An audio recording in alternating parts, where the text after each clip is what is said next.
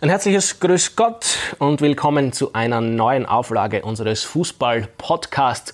Es geht, das wissen Sie ja, darum, alte Geschichten aufzuwärmen oder vielleicht neue wiederzugeben, wie auch immer. Und die Hauptdarsteller müssen nicht immer zwangsläufig Fußballer oder Ex-Fußballer sein, sondern auch solche Personen, die sehr lange nahe dran waren, also mitten im Geschehen drinnen waren und dabei viel erlebt haben. Und dieses Kriterium erfüllt mein heutiger Gast zu 100 Prozent. Er war, wenn ich richtig recherchiert habe, 35 Jahre lang im Dienst des ÖFB, 30 davon als Generalsekretär. Er gilt darüber hinaus auch als veritabler Schmähbruder. Ich hoffe, das wird er gleich unter Beweis stellen. Die Rede ist von Alfred Gigi Ludwig. Herzlich willkommen. Herzlich willkommen. Danke für die Einladung. Dankeschön, dass Sie sich Zeit nehmen. Das mag ich eingangs erklären. Wir zeichnen hier im Krone-Gebäude auf. Das heißt, für Sie ist es gewissermaßen eine Rückkehr zu Ihren Wurzeln, wenn man das so sagt. Ja, ich bin in den 70 äh, genau. Im Sommer habe ich einen Ferialjob gesucht und weil der erste äh, Besuch im, glaube ich, 13. Stock beim Herrn Agauer beim Express hat mir vom Ablegen meiner Daten in der Lade den Eindruck vermittelt, die sind schubladiert.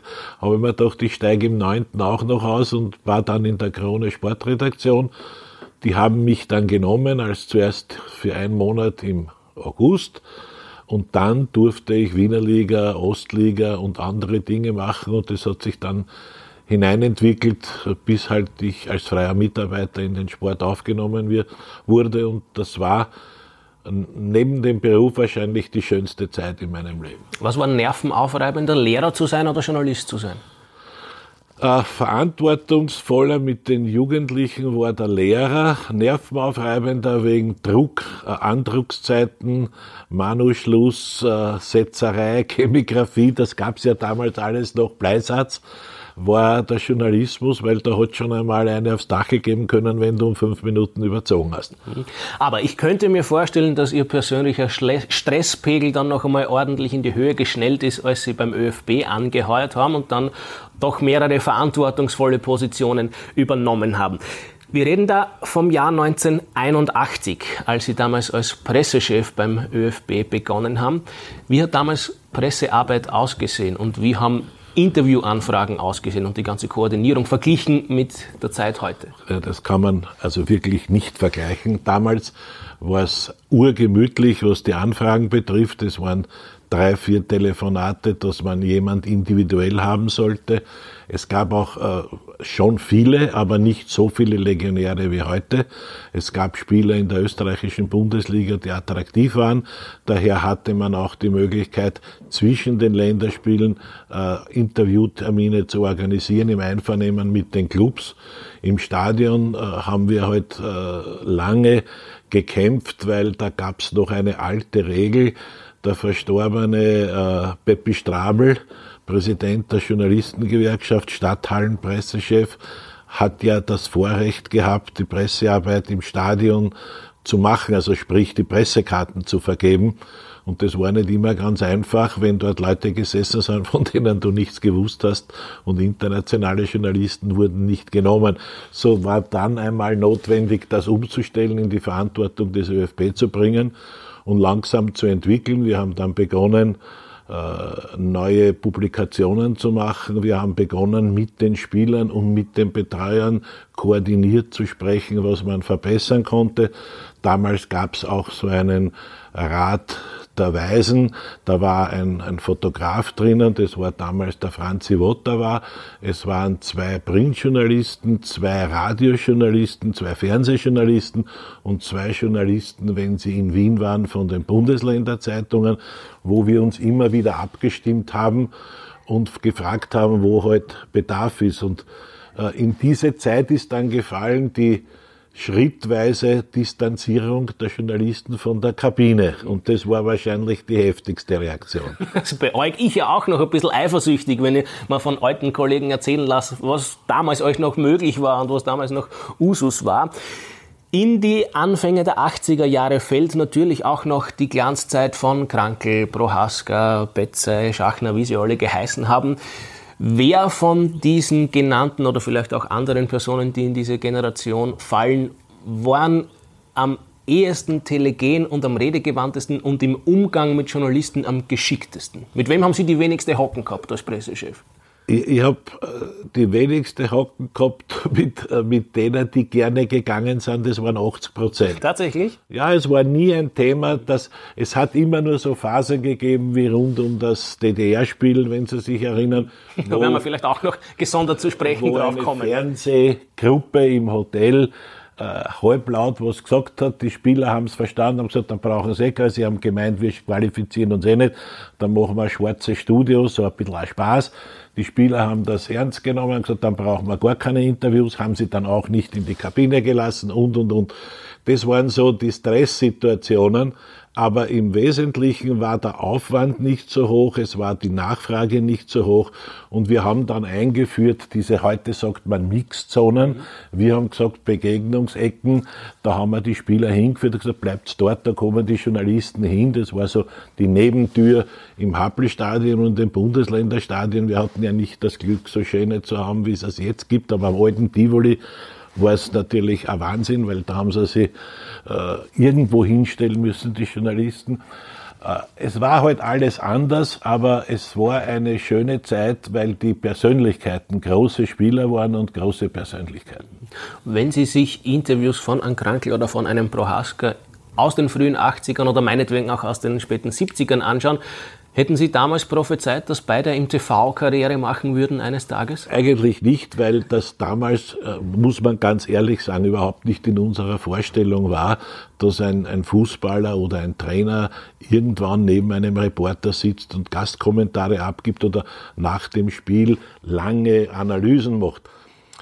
Es ist schwer, wenn man es zutrauen hätte können. Einer, der immer wirklich elegantest und clever und hochintelligent analysiert hat, war der Bruno Betze. Also von dem haben wir immer geglaubt, so auch hinter vorgehaltener Hand, das wird einmal ein großer Trainer. Mhm. Dazu ist es dann leider nicht, leider nicht gekommen. Ein erster, nehme ich einmal an, nicht wahnsinnig liebgewonnener Meilenstein in ihrer Karriere beim ÖFB war die Schande von Quichon 1982. Wie haben Sie das besagte Spiel Österreich gegen Deutschland bei der WM 82, die abgesprochene, die geschobene Partie sozusagen als Pressechef miterlebt? Ja, die erste Hälfte ganz normal an einem Sitzplatz auf der Haupttribüne in unmittelbarer Nähe zur Pressetribüne, falls man gebraucht wird. Wussten Sie von der Absprache? Nein, niemand wusste das auch. Es weiß auch in Wahrheit bis heute niemand, wer mit wem geredet hat. Es ist zumindest nie offiziell drüber geredet worden. Und die alle, die Gerüchte, die es da gibt, die haben für und wieder. Ich glaube halt, dass das einfach passiert ist aus der Situation. Die Spieler haben gewusst, wie sie zu spielen haben, weil die waren nicht zeitgleich die Spiele, sondern man hat alle Resultate gehabt. Und das für uns Unangenehme war, dass wir die zwei Siege hatten und Deutschland gegen Algerien verloren hat. Und wir haben damals, das war auch noch üblich, sogar, wir waren live im Stadion. Und im Bus haben alle gescherzt und ich werde das nie vergessen, wie der Roland Hattenberger gesagt hat, und jetzt haben wir die schiere Aufgabe, mir wäre lieber gewesen, wenn die auch gewonnen hätten, weil dann hätten wir gespielt Promotion und beide waren wir aufgestiegen.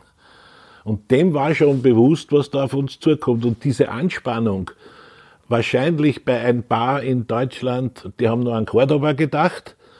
Unsere, die Angst, das, was man schon gewonnen hat, nämlich zwei Spiele, noch zu verlieren, ergibt dann am Platz Moment Waffenstillstand. Die Art und Weise, wie es gelaufen ist, war eine Katastrophe und hat uns enorm geschadet. Also der Aufstieg in die zweite Runde war ein momentanes Freudenerlebnis. Langfristig war dieses Spiel für das Image unseres Fußballteams eine Katastrophe.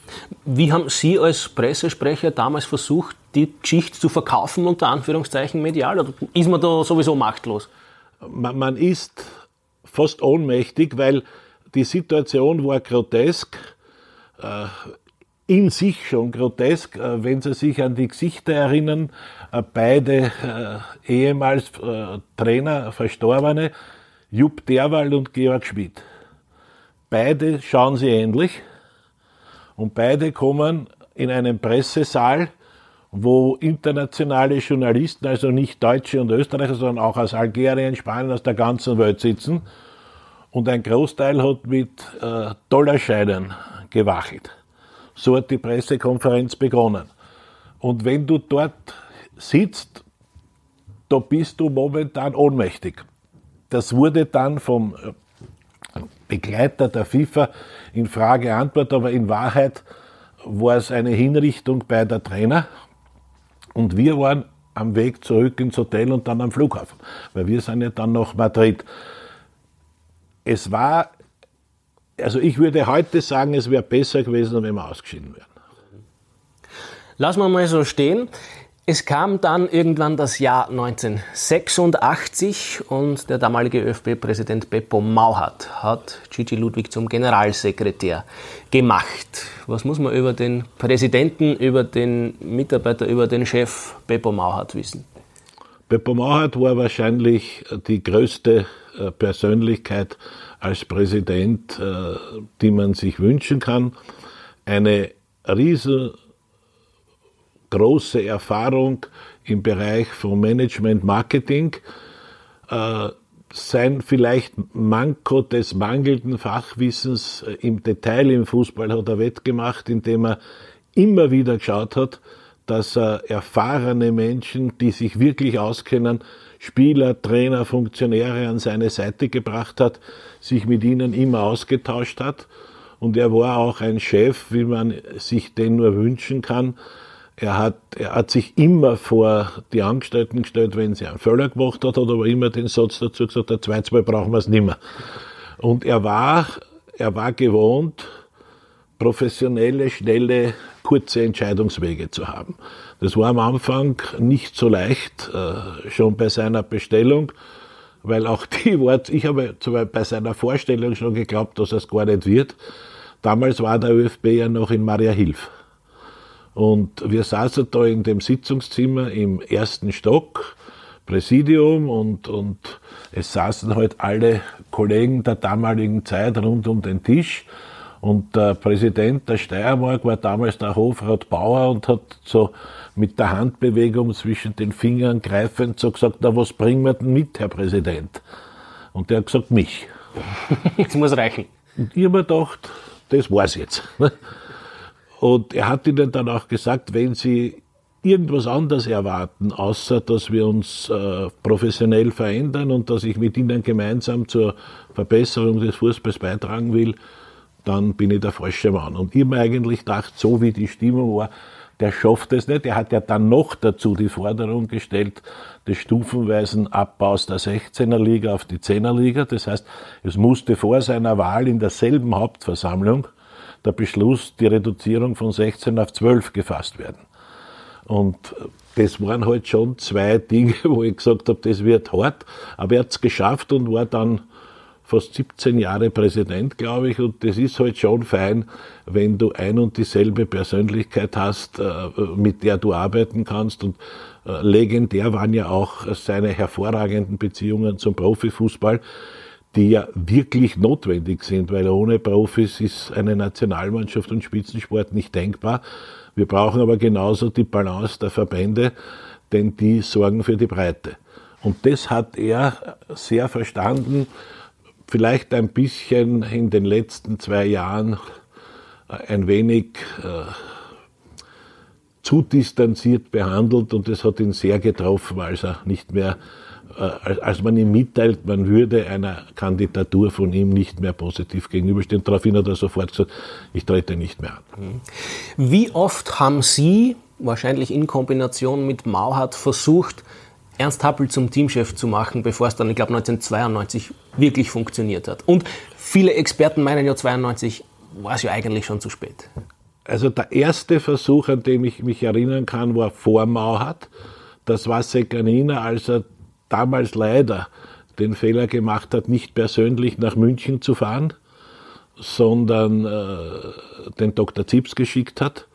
Was man in Deutschland, das ist keine Abwertung vom Dr. Zips, sondern dort war der Neuberger Präsident, der war FIFA-Vizepräsident, der hat sich halt erwartet am Flughafen, dass da der ÖFB-Präsident, der noch dazu Minister war, aussteigt. Da ist einmal schiefgegangen die Geschichte mit der WM 82. Damit war es unmöglich, den Ernst Happel zu bekommen. Da gab es diese Regel, die hätte die FIFA außer Kraft gesetzt. Äh, haben gesagt, okay, also wenn der DFB zustimmt, der DFB hat da nicht zugestimmt und damit war dieser Versuch gescheitert. Also sind Sie dann überhaupt in die konkreten Verhandlungen mit Happel gekommen? Mit Happel war mir klar. Also Happel hätte es gemacht. HSV war damals der Manager Günter Netzer, hat bereits uns persönlich gesagt, ja, es kann sich vorstellen, aber bitte aufpassen. Nach Beschluss der FIFA geht's nur mit Genehmigung des DFB. Daher Besuch des Deutschen Bundestages falsch besetzt, falsch gemacht und daher nicht möglich. Happel war ein, selbst ein, ein, harter Verhandler oder wie darf man sich das vorstellen? Ich meine, der war ja zum damaligen Zeitpunkt Welttrainer und hat entsprechend, wie man wienerisch sagen wird, aufreiben können. Der Happel hat in der, also ich kann nur von den Versuchen sprechen, wo ich dabei war. Dort war ich nicht dabei. Auch beim zweiten Versuch weiß ich, dass äh, Mauhardt anlässlich eines Besuches in Deutschland, den er mit der Firma Austria Tabak hatte. Er war beruflich in, in, im Werk irgendwo in Deutschland unterwegs und hat sich dort mit Ernst Happel getroffen. Da weiß ich, das hat er mir dann erzählt, er hat mit ihm gesprochen, man hat sich relativ gut genähert, aber Happel hat Bedenkzeit äh, gebeten und hat dann äh, relativ knapp, relativ knapper Abstand bereits abgesagt. Der dritte Versuch war dann der, der wahrscheinlich äh, zu spät war. Da war er eigentlich von den Inhalten äh, schwierig, nie vom finanziellen. Also die, das ganze Gespräch dann im Büro im Stadion hat sich gedreht um, was kann er noch zusätzlich bekommen, welche Termine, welche Trainingslager, wie lange kann er die Spieler haben, was für Betreuer kann er haben. Und wir kamen eigentlich lange Zeit zu keiner Lösung und, und irgendwann haben wir gesagt, aber jetzt haben wir alles mitgeschrieben auf einen Zettel, was Sie gesagt haben. Und ich habe das dann dem Herrn Mauert gegeben und der Mauert hat gesagt, er sieht darauf keinen Punkt, der nicht lösbar wäre. Und hat ihm das rübergegeben. Und er hat den Zettel genommen und hat gesagt, na, dann machen wir eine Revolution, aber mit dem Langes ready weil der Gary Langes war damals der Mann, äh, von dem er geholt wurde und dem wollte er das selber sagen, dass er, wenn es geht, also wenn er ihn lässt, die Nationalmannschaft übernimmt. Und dann ist er aufs Klo gegangen. Und wir sind am Tisch gesessen und haben gesagt, jetzt haben wir folgende Situation, wir haben theoretisch den Habel, aber wir wissen nicht, was er verdient. Und das waren so drei Minuten der Angst, weil wenn er jetzt gekommen wäre und aufreibt, und aufreibt weiß ich nicht, ob wir alles das erfüllen hätten können, was ich bis heute nicht weiß. Aber er hat dann gesagt, passt auf, ich will das und das haben. Und wenn ich was schaffe, will ich eine Prämie. Schreibt das hin, das muss alles korrekt sein. Ich will einen ordentlichen Vertrag, das kriegt dann der Steuerberater, der soll sich das anschauen. Über die Inhalte, das mache ich mit euch. Und das war dann eigentlich in zehn Minuten erledigt, weil die Summen waren machbar und, und so war natürlich nicht die günstigsten, aber sie waren machbar, ohne dass du dich irgendwohin verbiegen musst. Und das war für mich eine Überraschung und er hat es auch wirklich gerne gemacht. Es ist halt dann so gewesen, dass er genau in diesem Jahr die Krankheit ihn also zunehmend mehr äh, in Anspruch genommen hat als vorher. Wir werden gleich noch über ein Spiel aus der Prä-Happel-Ära sprechen, aber wenn wir jetzt schon thematisch bei Happel sind, mag ich ganz gern den Andy Ogris zumindest virtuell ins Boot holen, der ja auch schon hier ein Interviewpartner oder ein Hauptdarsteller einer Podcast-Folge war und der erklärt hat, wie Happel ihn zum Teamkapitän ernannt hat. Und da kann ich jetzt wieder ganz gut den Bogen zu Ihnen, Herr Ludwig, spannen, weil Sie damals, so hat es Ogris zumindest erzählt, bei Ogris zu Hause angerufen haben, gesagt haben, Andi, es gibt einen neuen Teamchef, wer es wird, sage ich dir noch nicht, aber er möchte mit dir reden. Und Ogris ist dann eben irgendwie in ein Hinterzimmer geschleust worden und hat gesagt, der Happel hat dort seine Bacheloresser Cheek geraucht, die er verschmäht hätte. Können Sie das bezeugen, dass das so abgelaufen ja, ist? Äh, es ist aber, aber viel klarer, als es der Andi dramatisch erzählt. es war Ende Dezember, wenn ich mich richtig erinnere, wissen du es nicht, aber ich glaube der 21. oder 22. Dezember. Und die Pressekonferenz, das war ein Wunsch von Ernst Happel und natürlich auch von Pepper Mauert, fand im Tabakmuseum statt, in Maria Hilf, das es heute nicht mehr gibt. Aber der Wunsch war, nicht ankündigen, dass er es ist. sondern er möchte dort in den Saal kommen und erklären, warum er es macht, aber nicht schon vorher angegriffen werden und daher soll das nicht nach außen sickern. Im Zuge der Vorbereitungen, äh, es war ja damals schon bei uns dann im Team der, der Heinz Palme, der ja für die Presse und Mannschaft zuständig war, und äh, Palme musste dann vorbereiten die Details und er hat im Zuge der internen Besprechungen gesagt, ich muss auch mit dem Kapitän reden und den, den möchte ich mir noch an Bord holen. Wenn ich den aber jetzt anrufe und sage, ich bin der neue Teamchef, dann brauchen wir die Pressekonferenz nicht mehr machen. Bestellt den dorthin. Und zwar, ich glaube, eine Stunde vor der Pressekonferenz. Und wir haben den Andi Ogris gesagt, Andi, du musst bitte, wenn es geht, mit Zustimmung der Austria äh, am Vormittag ins Tabakmuseum kommen. Und dort wird wahrscheinlich der neue Teamchef sein, genau wissen wir es noch nicht. Daher kann ich es dir nicht sagen. Der möchte aber vorher mit dir sprechen. Und ich kann mich nur an eines erinnern, an die Zigaretten. Also er hat Zigaretten geraucht, die, ich war damals auch Raucher. Also beide jetzt, Ogris und Rappel. Ja, und ich auch, und, und ich muss Ihnen sagen, die waren nicht leicht zum Verkraften, die er da gehabt waren belgische Zigaretten. Und ich kann mich an die erinnern, aber was ich mich genau erinnern kann, war das Gesicht vom Andi, wie er bei der Tier reingekommen ist. Weil er hat, wie er heute ist und auch heute noch ist, ein, ein liebenswerter Bursche, äh, von Ehrgeiz zerfressener Fußball, aber irrsinnig liebenswert, hat bei der Tier die Tür aufgemacht, hat reingestanden, hat den Apel gesagt und wir sind dort alle gesagt, boom. Das war das Erste, was er gesagt hat. Der Apel gesagt, setz dich her da. So, jetzt rauchen wir eine, an das kann ich Laut Ogris hat Happel sogar gesagt, setz dich nicht der Zauberer. Zauberer oder Lehrbuhr, das waren so seine, seine, seine Spitzworte, aber immer dann, wenn er die Leute gut leiden hat können. Also Spitznamen waren bei ihm ein Privileg für den, der es bekommen hat. Also über Hubble könnte man wahrscheinlich eine eigene Podcast-Folge machen. Einmal, vielleicht dürfen Sie da wieder einmal quälen, wenn Sie Zeit haben, da schauen wir mal. Andi Ogres wird sicher auch noch eine Rolle spielen im Verlauf unseres Gesprächs, weil jetzt haben wir nämlich chronologisch ein bisschen einen Quirks beieinander, weil wir, wir waren jetzt schon angesiedelt in den frühen 90ern, müssen jetzt aber natürlich noch zurück switchen ins Jahr 1989 und Herr Ludwig, Sie wissen natürlich, was jetzt kommt. Das legendäre 3 zu 0 Österreichs gegen die DDR, gleichbedeutend mit der Qualifikation für die WM-Endrunde Endrunde 1990. Und zu diesem Spiel gibt es ja wirklich sehr viele Zugänge mögliche und viele verschiedene Facetten. Eine ist definitiv die tragische und letztlich doch glorreiche Geschichte des Tony Polster rund um dieses Spiels. Vorher wurde er ja gnadenlos verschmäht, dann macht er die drei Tore, wird gefeiert und er selbst feiert allerdings nicht mit. Wie haben Sie Tony Polsters Genese rund um dieses Spiel miterlebt? Soweit ich mich jetzt richtig erinnere, hat das begonnen beim Spiel in Salzburg gegen Island. Da hat schon in der Vorbereitung, wir haben damals in dem alten Lehener Stadion gespielt und in der Vorbereitung hat es ein Testspiel gegeben gegen einen Amateurclub, ich glaube in Hallein oder wo, das weiß ich nicht mehr, aber in Salzburg nicht weit von unserem Hotel. Wir haben damals da im, im Point Hotel gewohnt und bei diesem Spiel haben die Salzburger pfiffen und immer den Heimo gefordert. den Pfeifenberger spielen sind. Und äh, diese Situation war für Toni schon mal nicht leicht. Man hat aber damals geglaubt, das ist auf das Spiel beschränkt. Das hat sich aber dann in einem ganzen Bogen äh, bis zu diesem DDR-Spiel gezogen. Und es waren auch immer, man kann jetzt gar nicht sagen, dass es ein Ereignis gegeben hätte, sondern ich glaube, es war die generelle, der Stimmungswandel geht's oder geht's nicht, der sich dann letztlich auf das Spiel zugespitzt hat. Und ich weiß nur, wie er enttäuscht war wie von, dieser, von dieser Gesamtsituation. Und wer aber den Toni kennt, da, da wächst in ihm so eine Art jetzt erst recht. Natürlich kann das auch nicht passieren, aber er hat halt dann das Glück, dass nach ein paar Minuten das schon losgegangen ist. Ne? Weil äh, ich erinnere den Spruch vom Hickersberger, die Tran ist Licht, aber wir führen ans nur so als Spaß. Ne? Das ist genau passiert. Ich glaube, nach fünf Minuten oder was haben wir geführt.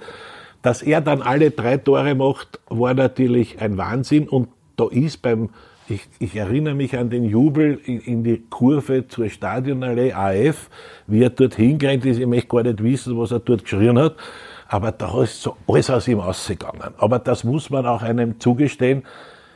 in so einer Situation hat er das Recht, es hat aber auch das Publikum das Recht äh, zu kritisieren. Also es war dann eine gegenseitige Entladung von ihm Richtung rauf und von oben Richtung runter in Jubel.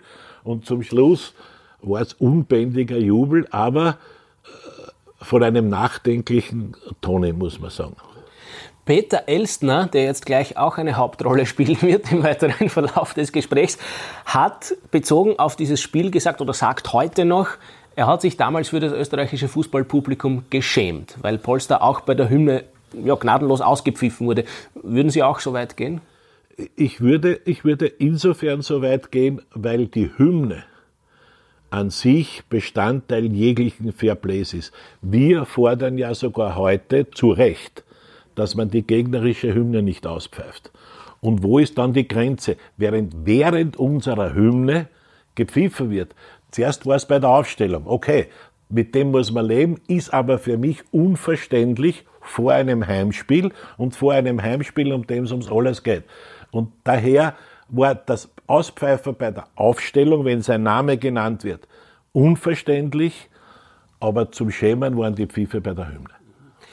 Peter Elstner, jetzt kommen wir wirklich auf ihn zu sprechen, weil er nach Schlusspfiff in eine ungewollte Hauptrolle in diesem ganzen Drama gedrängt wurde, wenn man das einmal so formulieren mag. Er behauptet bis heute, er hätte mit Teamchef Hickersberger, mit dem er ja sehr gut befreundet war, ausgemacht und er hätte seine Zustimmung gehabt, dass er nach dem Spiel im Falle eines Sieges in die Spielerkabine darf und dort Interviews führen darf. Dann hat es eine Vorgeschichte gegeben. Ich glaube, im Sport am Sonntag wurde das Spiel des Jahrtausends nicht so angepriesen, wie es der ÖFB gerne gehabt hätte. So ist zumindest die Elstner Version. Und als Rache sozusagen durfte Elstner, als er dann wirklich Rotlicht bei der Kamera hatte und er gerne die Interviews machen wollte, nicht hinein. Und Sie, Herr Ludwig, sind auf diesen legendären Videoschnipsel auch zu sehen. Sie waren nämlich auch in der Kabine drinnen und haben sich auch nicht unbedingt stark gemacht für den Peter Elstner. Nein, und, und, äh, und, und ich, ich sehe es auch aus meiner Erinnerung völlig anders als der Peter. Begonnen hat das Ganze in unserem Hotel im, im Fösendorf, im City Club, also damals hieß es Pyramide, und da war so ein Foyer und da gab es Sitzgarnituren und da saßen Kollegen des ORF, Kameraleute, Techniker, was immer, und mit Rücken an Rücken ein paar Spieler des Nationalteams und unter anderem Andi Ogris und andere. Und die haben gehört, so haben sie es uns erzählt, dass innerhalb dieser Crew gesagt wurde, die gewinnen eh nichts, da werden wir uns überlegen, ob wir nicht ein schwarzes Studio machen, so eine Art Leichenvorstellung. Und die Spieler waren eigentlich außer sich. Ich habe es nicht so schlimm empfunden. Ich habe gesagt, Entschuldigung, das ist journalistischer Gag. Wer weiß, ob das er. Nein, die nehmen das ernst. Also, der lange Rede, kurzer Sinn. Jetzt können die vom ORF gern haben. Da habe ich gesagt, ja, aber wir müssen ja Interviews geben. Ja, Interviews selbstverständlich. Alle Interviews, aber keiner darf vom ORF in die Kabine. Gut, das wurde dann kommuniziert. Ob der Hicke dem Peter Elstner eine Zusage gegeben habe, weiß ich nicht. Also ich kann mir es nur nicht vorstellen. Was ich mich aber erinnern kann, dass ein Kameramann den Heinz Balme gebeten hat, weil das so kalt warm von draußen nach drinnen, das ist ja nicht mehr so wie heute, das ist ja, weiß ich wie viel Jahre, 30, über 30 Jahre zurück, dass er die einlegen kann, dass ihm die Linsen nicht anläuft, wenn sie in dem Vorraum Interviews machen. Das hat der zugestimmt. Und das hat der Zeugwart dann neben die Tür in unserer Kabine gibt, dass das nicht beschädigt wird. Und die wurde rausgegeben. Und so ist ja dann erst der Zutritt des Peter Elsner in den Vorraum ermöglicht worden. Das wäre dort auch schon nicht hineingekommen. Nicht hinkommen. Das, was aber überhaupt vom ORF nicht erzählt wird, aber auch eine Wahrheit ist, draußen ist dann was mit, mit Steckern und Leitungen passiert weil draußen haben alle Spieler, Chuck und wie sie alle haben, alle Interview gegeben. Die waren alle weg. Die waren aber alle weg. Das haben aber wir nicht gewusst, ja. weil ich bin überzeugt, also ich bin sicher überzeugt, dass in der damaligen Situation niemand gestattet hätte, dass der ORF in der Kabine filmt. Aber ich bin überzeugt, dass die Spieler unter Hickersberger Spieler rausgeschickt hätten auf die Laufbahn, um Interviews zu geben, wenn sie gewusst hätten, dass gar keine gibt. Mhm. Okay, also spannende Geschichte. Wie gesagt, das wäre auch eine eigene Sendung einmal wert. Dann kommen wir chronologisch zur Weltmeisterschaft 1990, die summa summarum nicht so verlaufen ist, wie sich Fußball Österreich das erwartet hätte, Herr Ludwig, oder? Stimmt. Wir hatten eine Gruppe, äh, die schon kurios begonnen hat mit dem vermeintlichen Eröffnungsspiel, weiß nicht, aber es war in, in Rom das erste Spiel der Italiener, des Gastgebers, gegen uns. Und ich glaube, in dem Spiel äh, war so eine gewisse Weichenstellung, weil wir haben dort gar nicht schlecht gespielt. Wir haben uns ordentlich gegen die Italiener gehalten und haben dann diesen entscheidenden Fehler gemacht. Der Toto Schilacci, glaube ich, mit 1,60 Meter gewinnt der Kopfballduell gegen einen Eigner mit 1,95 Meter. Darf nicht passieren, ist aber passiert. Und dieser Schock saß in der Mannschaft und das hieß dann, gewinnen, gewinnen, gewinnen. Und dann muss man schon schauen, es hat sich ja immer was ereignet. Partie äh, gegen die Tschechen, also ein Fehler, wie er in Büderburg steht, Meter Tor. Obwohl unentschieden war. Und dann spielst du gegen Amerika und musst aber gewinnen. Und auf einmal ist dann ausgeschlossen worden, wenn ich mich richtig erinnere, der Peter Adner. Ich weiß jetzt nicht, aber wir hatten einen Ausschluss, auf einmal waren wir nur Zähne. Und du hast aber gewusst, wenn du das jetzt nicht gewinnst, ist brennt der Hut. Und in Summe sitzen wir dann im, im Hotel in Florenz und warten auf ein Spiel. Und wenn das richtig ausgeht, ich glaube unentschieden, sind wir als bester Dritter weiter. Und dann schießt er in der 91. Minute das Goal und wir fahren zu Hause.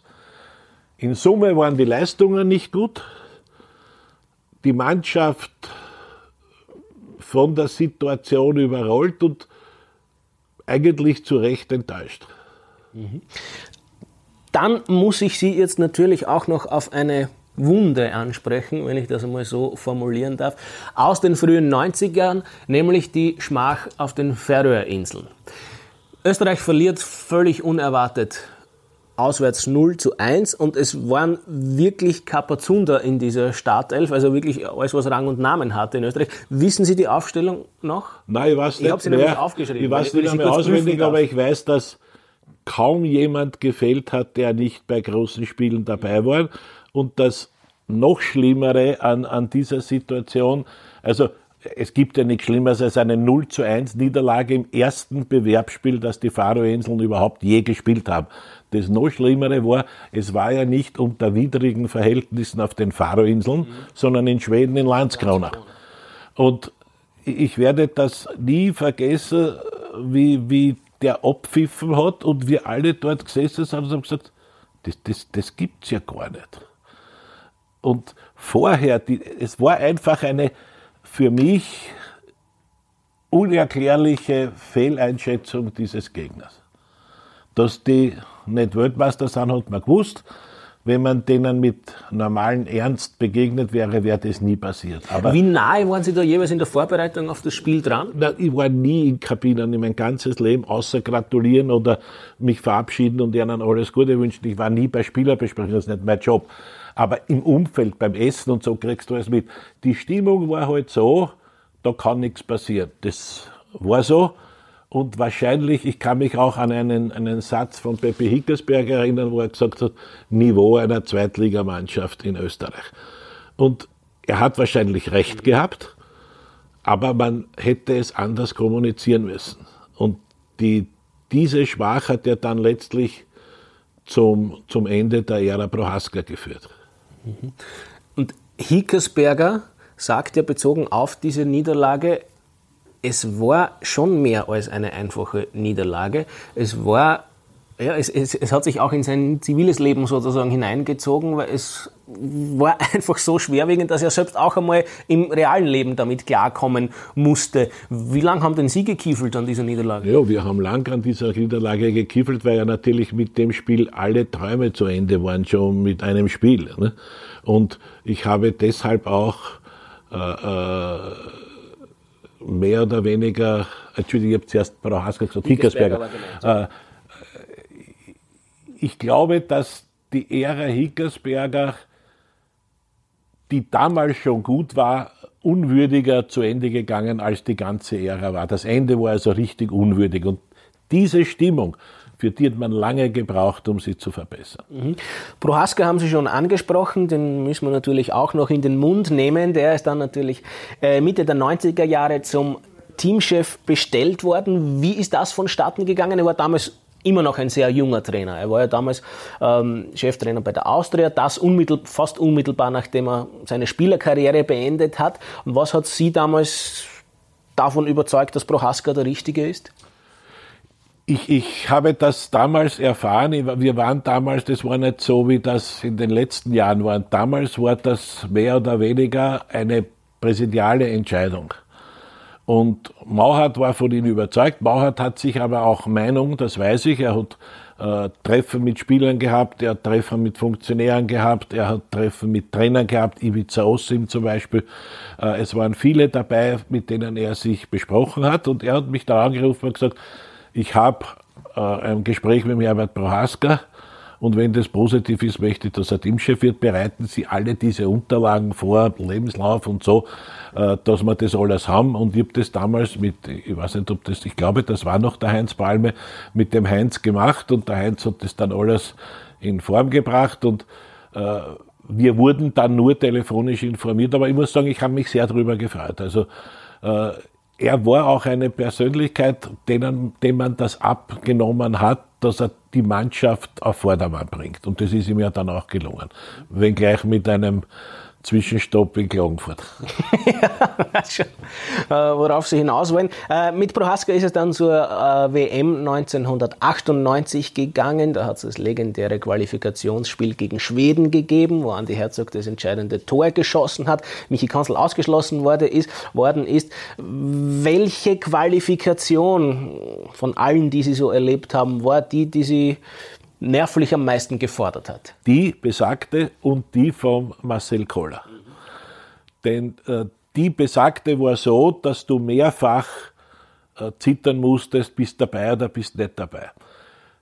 Dann bei Marcel Koller war es auch so, dass Spiele Russland, du, du führst zwar 1-0, aber du hast gewusst, jeden Augenblick kann was passieren.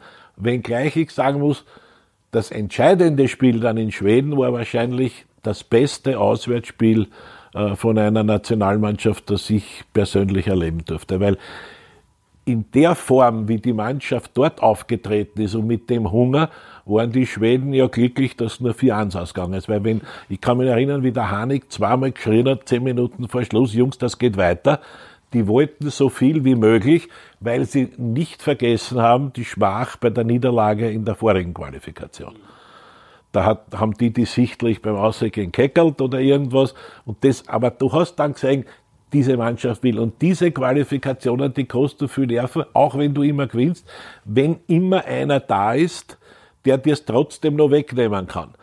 Äh, so blöd das klingt, das hat man auch gespürt am, am letzten Spiel gegen Nordmazedonien, weil die Mannschaft in der Souveränität, wie sie aufgetreten ist, wenn das Nervenkostüm nicht dazu kommt, dass man sich das jetzt nicht mehr wegnehmen will, hätten die fünf gekriegt. Und so hat man halt das gemacht, was diese Mannschaft brauchte. Das hat sie sehr clever gelöst. Wir schaffen die Qualifikation zu Hause und lassen nichts mehr abbrennen. Jetzt muss ich ein letztes Mal noch auf Prohaska zu sprechen kommen. Da müssen wir wirklich schauen, dass wir chronologisch weiterkommen, sonst quäle ich Sie wirklich viel zu lange, als ich eigentlich angekündigt habe. Aber das 0 zu 9 1999 Österreichs in Spanien, das muss ich in irgendeiner Form natürlich auch noch thematisieren, wenn ich Sie schon da habe. Der Herr Ludwig äh, lächelt gerade ein bisschen gequält, wenn ich das so richtig interpretiere. Das hat letztlich auch zur Absetzung von Prohaska geführt. War Prohaska nach diesem Spiel klar, dass seine Tage gezählt sind oder haben Sie dann noch unter Anführungszeichen Überzeugungsarbeit leisten müssen? Na, überhaupt nicht. Äh, Im Gegenteil. Äh, das Spiel war derart heftig, weil man muss ja auch der Konstellation das sehen. Wir gewinnen programmgemäß und Spanien kriegt in Zypern Probleme.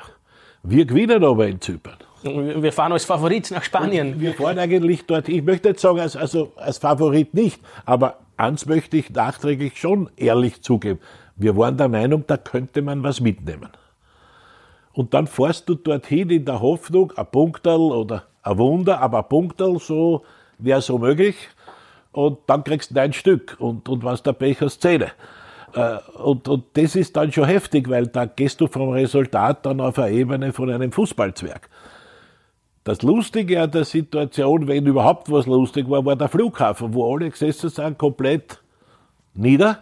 Und Mauert dem Prohaska gesagt hat, wenn Sie die Kraft haben, die Spieler auszuschmeißen oder andere zu holen, dann würde ich Ihnen die Chance geben, weiterzumachen.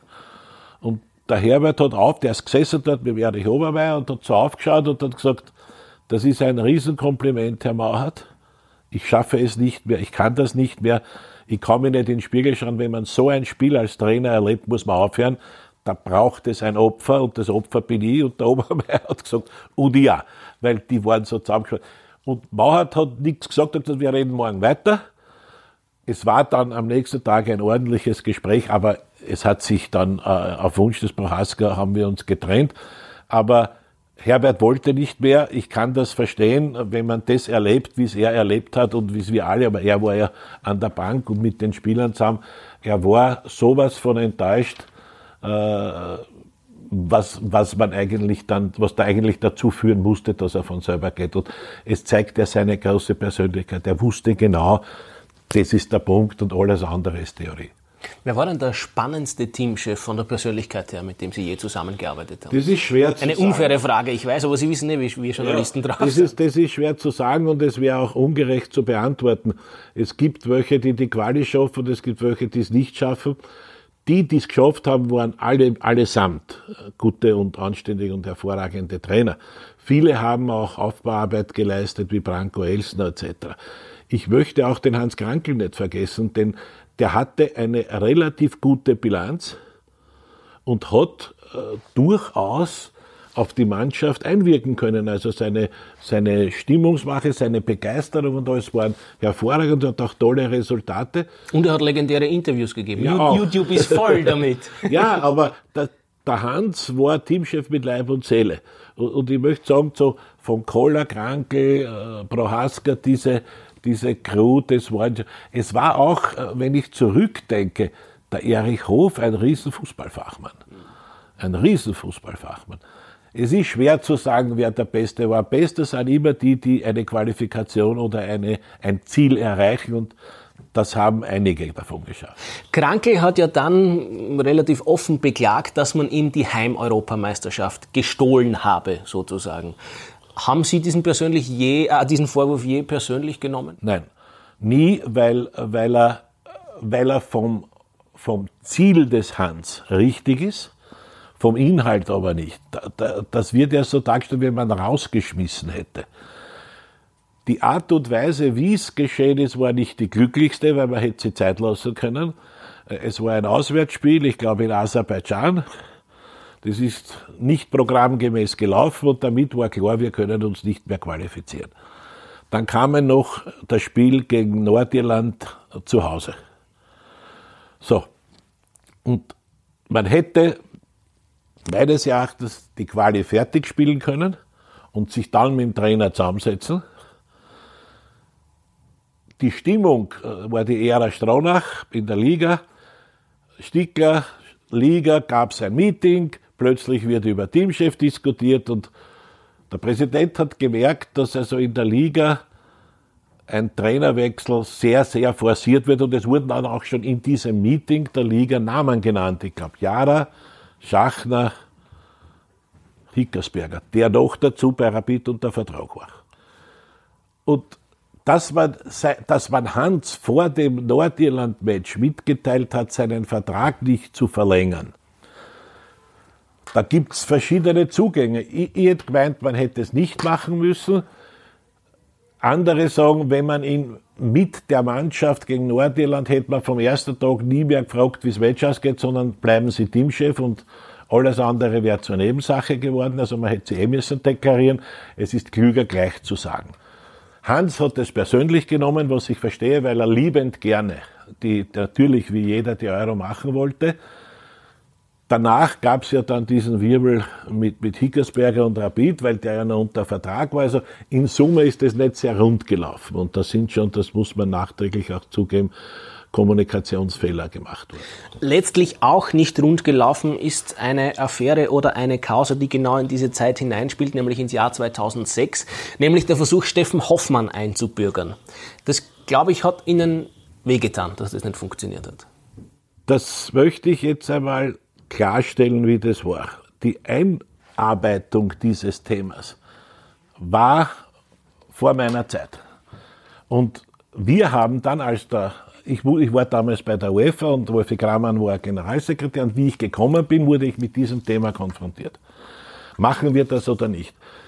Es wurde auf zwei Schienen gearbeitet. Es wurde in Wien gearbeitet mit dem Innenministerium, dem Sportministerium, ob das denkbar ist. Dort kam ein ganz klares Signal, ja. Aber bringt uns zuerst das Internationale. Wir haben auch gesagt, äh, man muss jetzt zurückdenken, in der Zeit war es nicht ausgeschlossen, dass der Steffen Hoffmann in einen 40-Mann-Kader des DFB kommt. Das war sogar der Rubesch Horst in, in, im Stadion und hat ihm zweimal angeschaut. Wir haben ja gesagt, wir machen es nicht umgekehrt, wir bürgern ihn ein und gehen dann zur FIFA, sondern im Zuge seiner Karriere, wir gehen zur FIFA. Es waren Juristen dort, wir haben gemeinsam mit, der, mit dem FIFA-Jurist, unser Jurist, haben dort die, diese Statuten geprüft und die Anträge vorbereitet, haben aufmerksam gemacht, was es da für Fehler gibt, die nicht fair sind und haben klargelegt, dass der Steffen Hoffmann noch nie in seinem Leben in einer Nationalmannschaft gespielt hat. Und das klare Signal des damaligen FIFA-Präsidenten Blatter war vor Zeugen, Steffen Hoffmann kann für Österreich oder wird für Österreich spielen können. Wir sollen alles mit seinen Mitarbeitern vorbereiten. Dann gab es den Kongress in Marrakesch. Dort haben wir zum ersten Mal aus dem Rechtsumfeld und dem Generalsekretär der FIFA Bedenken gehört. Darauf haben wir noch einmal nachgefragt, wie schaut das aus? Und der hat gesagt, ist das eingebracht? Und haben gesagt, nein, das machen wir jetzt, aber wir wollten die Gelegenheit noch nutzen, mit allen zu reden. Und gesagt, bringen Sie das ein, das wird klappen. So. Dann kam mein entscheidender Fehler. Es ist die Aufgabe eines Generalsekretärs, seinen Präsidenten vor Fehlern zu schützen. Stickler wollte dann eine Pressekonferenz mit dem Steffen Hoffmann, weil für uns vermeintlich alles klar war den Steffen symbolisch das Leiberl der Nationalmannschaft zu übergeben und wir leiten jetzt dann alles ein. Das war mein größter Fehler, weil hätten wir das nicht gemacht, hätte es die Causa Hoffmann nicht gegeben, sondern wir hätten gesagt, wir arbeiten dran. Mit dieser Symbolübergabe des Leibchens, die ich nicht verhindert habe, und das war mein Fehler, hat die Öffentlichkeit den Eindruck bekommen, das sagt Madewiesen. Und dann kam in Budapest wurde ich in ein Zimmer geladen bei, bei einem FIFA-Kongress und dort hat mir der Herr Platter mit dem Generalsekretär und dem äh, Leiter der Rechtsabteilung mitgeteilt, Steffen Hoffmann kann nicht spielen. Ich bin daraufhin abgereist und bin nach Wien gefahren. Mir interessiert so ein Kongress dann nimmer mehr und habe mich mit dem Steffen Hoffmann getroffen. Weil für mich war das Wichtigste, mit dem untadeligen Menschen Steffen Hoffmann persönlich zu reden und ihm das zu erklären, was da passiert ist. Seine Reaktion vergesse ich nie, die sehr betroffen war, aber nicht ungut, sondern ganz sachlich, aber schwer getroffen gesagt, wir haben es heute probiert und es ist nicht geklappt, hat nicht geklappt. Für mich war das Wichtigste in dieser Situation, dass die theoretische Möglichkeit, dass er für Deutschland spielt, nicht weg ist. Deswegen auch diese Vorgangsweise.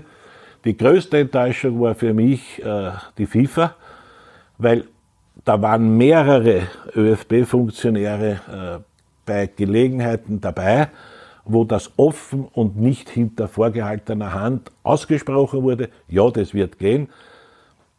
Das, man darf halt nicht trauen und da kommt halt äh, in der Erinnerung der Fehler, man hätte das vielleicht auch schriftlich zusammenfassen müssen über das Gespräch, aber immer, wir kennen doch nicht, wann der FIFA-Präsident mit, mit ÖFB-Präsidenten, mit mir und, und in Anwesenheit anderer, kann ich denn jetzt nicht eine Gesprächsnotiz ist, nachträglich würde ich 50 Seiten verfassen. Aber es hätte uns auch nichts geholfen. Was der Grund war, wissen wir bis heute nicht. Statutarisch ist es in Ordnung.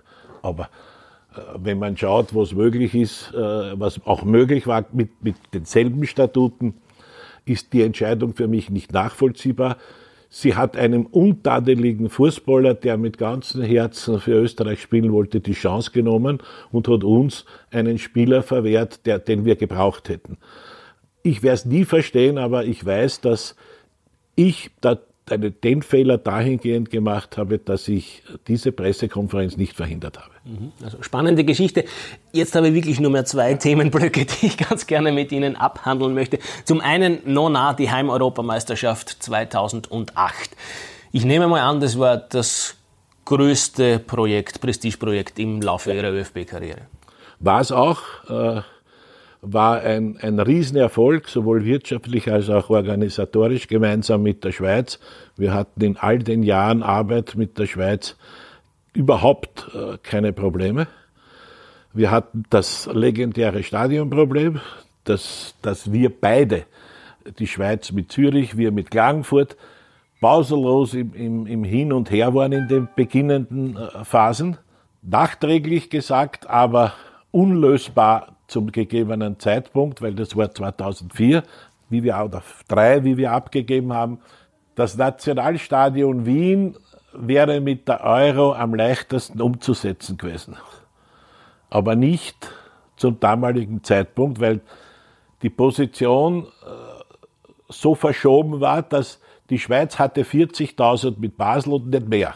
Und wir haben 50.000 braucht in Wien. Und das hätte geheißen, wir hätten für die Kandidatur von Wien keine Zusage bekommen, ein 50er Stadion neu zu kriegen. Das heißt, wir hätten müssen auf die Euro verzichten. Und Wien hat das Stadion in die UEFA-Bestimmungen hinein adaptiert, in der Hoffnung, dass wir vieles davon erhalten. Und das Enttäuschende war nicht nur, dass das mit dem Stadion nicht geklappt hat, sondern so diese Investitionen, also Tribünen bis zum Spielfeld, zweite Anzeigetafel, dass selbst das wieder weggekommen ist. Und so gesehen war schade andersrum. Salzburg hätte mit diesem tollen Fußballclub und diesem tollen Management von Red Bull nicht das schöne Stadion. Klagenfurt ist ein Pech, das war damals ein Erstdivisionär. Jetzt scheinen sie ja wieder zu kommen, sie führen ja in der zweiten Liga, aber trotzdem, das ist Infrastruktur, ist ein schönes Stadion. Die Tiroler sind, wie die Stimmung in Österreich war. Wir nehmen die Euro, aber nachher ist wieder wurscht, haben wieder zurückgebaut. Auch eine Lösung. Geblieben ist das, das Manko Wien, das sich ja bis heute durch die Medien zieht. Mhm. Und jetzt mag ich wirklich zum Abschluss noch eine Personalie gesondert behandeln. Sie haben den Namen eh schon in den Mund genommen. Marcel Koller. Dessen Bestellung zum Teamchef wurde, zumindest nach meinem Dafürhalten, medial so stark begleitet und von Experten so stark kommentiert wie selten eine zuvor. Oder widersprechen Sie da? Da widerspreche ich heftig. Die eher unglückliche Bestellung von Karel Brückner war noch heftiger. Äh, wenn man es von der Person nimmt, welche Erfolge der hatte, unverständlich. Wenn man es vom Endresultat nimmt, berechtigt. Koller ist mir die Begleiterscheinung unerklärlich. Äh, die Gespräche damals mit ihm waren ja, er war auf einer Liste, die abgearbeitet wurde, die der Willi Ruttensteiner erstellt hat. Da waren fünf Trainer drauf, die wir alle kontaktiert haben, auch der jetzige. Nationaltrainer war da. Da war ich damals beim Präsidenten in, in Graz und haben mir die Gesprächserlaubnis geholt für den Fall, dass wir das brauchen. Es wurde alles so vorbereitet. Äh, es hat Treffen schon gegeben mit dem Präsidenten Dr. Windner, Kurt Jara und anderen und auch uns. Und am Ende vom Lied hat, hat es an einem Sonntag, haben wir mit, habe ich mit dem Präsidenten telefoniert und äh, ich, will jetzt nicht sagen, wer der Zweite war, weil das, das ist nicht fair. Aber es wäre spannend. Äh, er hat abgewogen A oder B und ich habe gesagt, ich kann dir da keinen Rat geben, weil in der Bewertung des Sportdirektors waren alle, die unter die letzten drei gekommen sind, geeignet. Ich würde vom Bauch so entscheiden, für wen würde ich beim Misserfolg meinen Kopf hinhalten und nicht für den, wo ich sage, da kann ja nichts passieren. So, wenn ich einen nehme, ist er mein Kandidat, dann muss er auch bereit sein, wenn es nicht klappt, da Und der hat gesagt, das habe ich und daher ruft den Kohl an. Und ich habe dann den Marcel angerufen, wir haben uns dann getroffen. Das war in Zürich, da war der Willi Ruttensteiner mit mir. Der Willi hat das Ganze im Detail mit ihm, was das Sportliche betroffen hat, abgewickelt. Ich mit ihm und dann alleine mit dem Herrn Lamberti, seinem Manager, äh, das Wirtschaftliche, das damals durchaus kein Problem war. Und äh, danach äh, hat das zu Reaktionen geführt, die für mich nicht klar sind, aber vielleicht aufgrund einer Polarisierung da waren die österreichischen Kandidaten, weil auch der Franco Foda als Sturmtrainer ist ein österreichischer Kandidat. Herzog war ja ist der, der Herzog war die interne Lösung und, und da ist der Ausländer. Vielleicht war das der Grund. Äh, Faktum war, dass es eine richtige Entscheidung war. Haben Sie Andi Herzog gegenüber Schuldgefühle, weil er nie ÖFB-Teamchef wurde? Äh, nein, Schuldgefühle habe ich nicht, weil die Entscheidung äh, Koller äh, eine nachvollziehbare war. Aber verdient hätte er sich allemal auch danach. Der Andi ist ein großer Trainer. Der Andi wird hoffentlich auch seine Trainerkarriere jetzt weiter äh, machen. Dem Andi ist vielleicht eines als Handicap hinten angehängt am Klumpfuß, dass er nie außer der Unter 21 Mannschaft alleiniger Trainer eines Teams war. Andererseits hätten viele andere junge Trainer auch nicht eine Erfolgskarriere gemacht, wenn man daran gezweifelt hätte. Aber das Zeug dazu hat er. So lassen wir das stehen. Das war, wie nicht anders zu erwarten, sehr spannend, Ihnen zu lauschen und sehr unterhaltsam. Ich danke Ihnen vielmals, dass Sie sich wirklich viel Zeit genommen haben, ja. um mit mir zu plaudern. Vielen Dank und bei Ihnen bedanke ich mich wie immer fürs Zuhören und freue mich, wenn Sie beim nächsten Mal wieder dabei sind. Machen Sie es gut, auf Wiederschauen.